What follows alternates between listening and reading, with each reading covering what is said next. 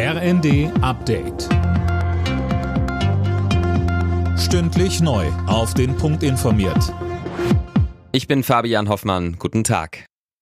Nach den tödlichen Schüssen in einem schwulen Club in Oslo geht die Polizei von einem Terrorangriff aus. Ein Verdächtiger wurde festgenommen. Mehr von Tim Britztrup. Zwei Menschen sind bei der Attacke ums Leben gekommen, über 20 wurden verletzt. Nach Angaben der Polizei handelt es sich bei dem mutmaßlichen Täter um einen Norweger mit iranischen Wurzeln.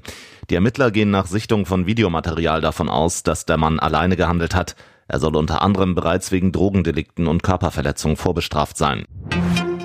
In München hat die Großdemo gegen den G7-Gipfel begonnen. Im Vorfeld war mit etwa 20.000 Demonstrierenden gerechnet worden. Bislang sind es aber offenbar deutlich weniger. Unter anderem fordern die Teilnehmenden den Ausstieg aus den fossilen Energien. Zu dem Thema hat sich auch Bundeskanzler Olaf Scholz in seinem Videoformat Kanzler kompakt geäußert. Jetzt ist es wichtig, dass wir die heutige Situation besprechen und gleichzeitig dafür Sorge tragen, dass wir den menschengemachten Klimawandel aufhalten. Denn das müssen wir ja auch tun, indem wir langfristig wegkommen von der Nutzung fossiler Energien.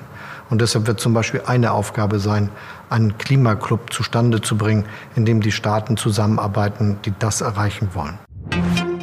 In den USA reagieren zahlreiche Promis schockiert auf das Urteil des obersten Gerichtes in Sachen Abtreibung. Der Supreme Court hatte das liberale Abtreibungsrecht gestern gekippt. Einzelheiten hat Jana Klonikowski. Grammy-Gewinnerin Billie Eilish sprach bei ihrem Auftritt beim Glastonbury Festival in England von einem düsteren Tag für die Frauen in den USA. Taylor Swift twitterte, sie sei geschockt. Sängerin Mariah Carey fragte, ebenfalls bei Twitter, wie sie ihrer Tochter erklären soll, warum Frauenrechte vor unseren Augen zerfallen. Nach dem Urteil gestern hatte US-Präsident Biden von einem tragischen Fehler gesprochen und den Kongress zum Handeln aufgefordert. Die Ukraine ist offenbar vom Nachbarland Belarus aus mit Raketen beschossen worden. Das meldet die ukrainische Armee. Demnach wurden die Raketen von russischen Flugzeugen abgefeuert, die zuvor in den belarussischen Luftraum eingedrungen waren.